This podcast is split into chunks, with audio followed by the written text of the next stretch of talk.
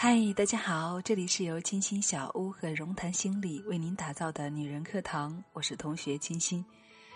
近期咱们节目下方的评论好像比以前更多了，在这里呢，清新要谢谢大家的关注、支持和参与。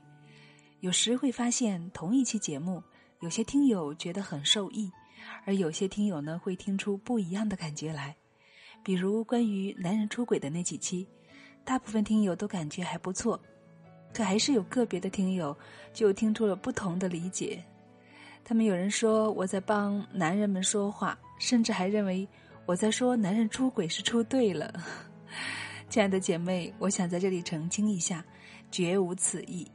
我做节目的本意肯定是想帮助咱们女性解决问题和避免问题的。如果有让大家误解的地方，还请谅解。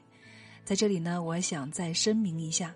节目中的任何观点都只是给大家做一个参考，很多的事情我觉得还是要因人因事而异的去处理的。谢谢大家的理解，并且还请继续支持清新，支持我们的女人课堂。好了，亲爱的姐妹们，下面就进入我们今天的节目。宝玉形容女孩为无价之宝珠，出了嫁无端变出许多毛病，成了死猪。再老了，变得更不是珠子，成了死鱼眼睛。这话听着刺耳，却也是众多女生一生的写照。再回首，早已忘记自己曾经是那颗晶莹剔透的宝珠了。今天要跟大家分享的是来自作者仓央贝马的：“不要成为一个越活越累的女人。”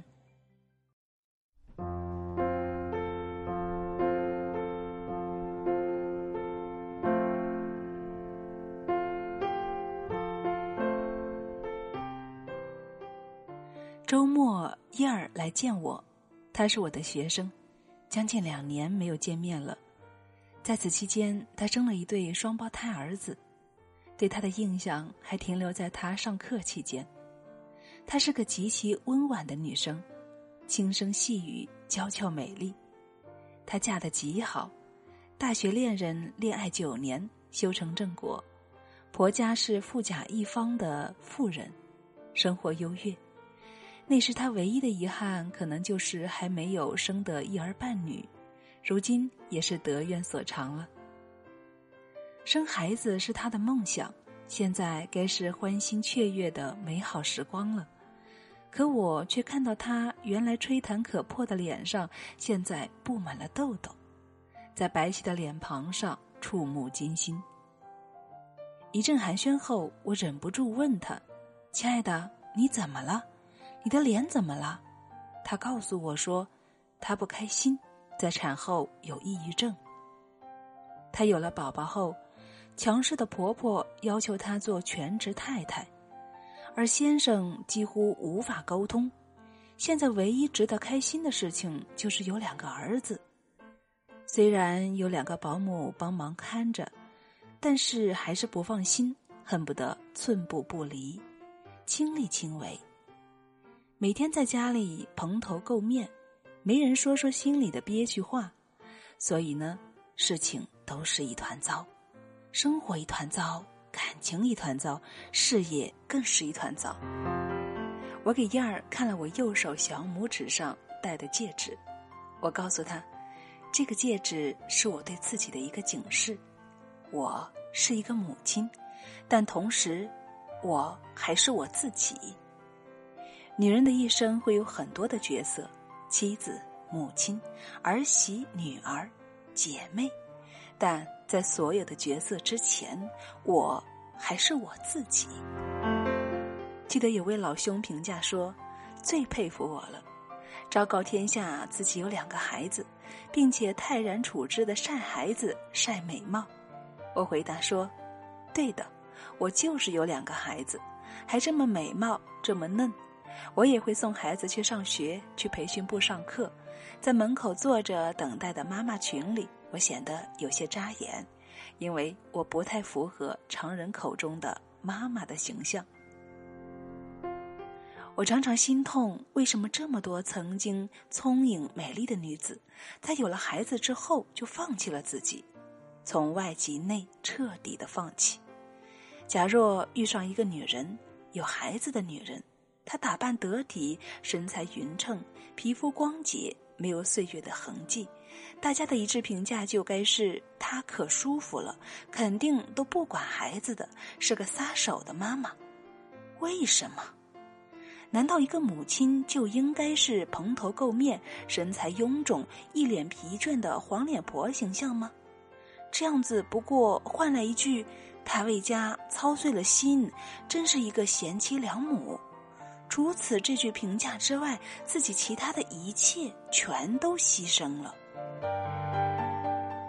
有多少美丽女子每天在心里告诉自己：“反正我老了，已经是妈妈了。”然后以此为借口来放纵自己，放弃自己，最后再和这类女人成为联盟，一同用语言暴力来摧毁那些不愿放弃自己的女人。他们已经忘记了自己少女的时候到底是什么样子。是谁让嬷嬷们成了死鱼珠子，一副面目可憎的样子呢？是我们自己。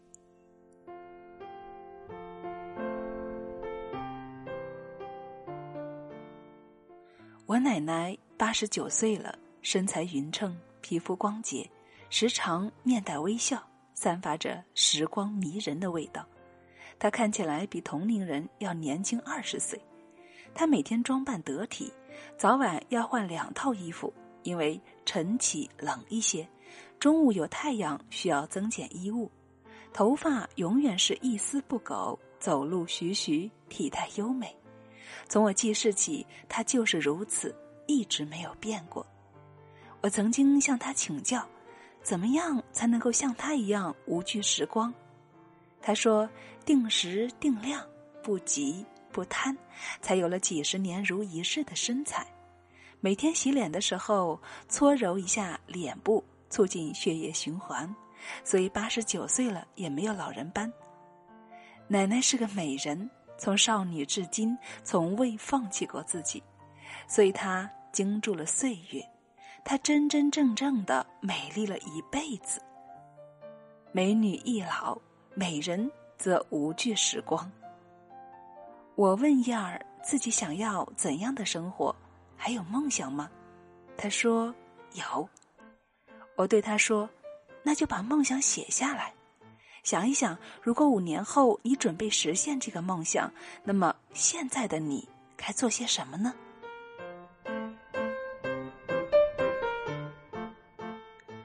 我曾经也是个家庭主妇，虽然不需要干所有的家务活，但时间几乎全给了孩子，陪伴孩子玩耍、学习，然后等待先生回家，日子看似美好无忧。但是我的元气却一天天在消耗殆尽，最终只剩下怨气了。先生忙到无力照顾我的情绪，我的怨气就把他推得越来越远。曾经的花前月下，只剩下了无边无尽的等待电话；曾经的诗情画意，只剩下了焦灼。我几近绝望，我自问自己：难道要如此过完此生吗？我的一生在此时就已经画上句号了吗？我不甘心，我还有梦想，至少我还有梦想。当我朝着目标努力的时候，种种的障碍显现。公公婆婆冷言冷语，说家里又不用你挣钱，瞎折腾什么呀？好好带孩子就行了。可我还是选择了坚持。慢慢，我会邀请婆婆带上孩子来参加我的音乐会。我从她的表情中读出了骄傲。现在的她非常支持我的工作，尽管我越来越忙，陪伴孩子的时间变少了，但我也从未懈怠过孩子的教育。比起陪伴孩子玩耍，我相信言行身教才是最好的教育。我不曾放弃自己，我为自己的梦想努力奋斗。就是孩子最好的榜样，孩子会将这一切都看在眼里的。现在女儿会说：“妈妈做什么事都很有毅力。”儿子会对同学说：“我的妈妈不仅长得美，而且很有才华呢。”这才是我想要的生活，我感觉梦想成真了。温润皎洁、美丽的珍珠，它原本也只是一颗普普通通的沙子。棒每天忍受的切肤之痛，如同生活给予我们的种种难题，但它终究。成就了珍珠，没人能够放弃你，除非是你自己。在右手的无名指上，套上一个无形的尾戒吧，提醒自己，我还是我自己。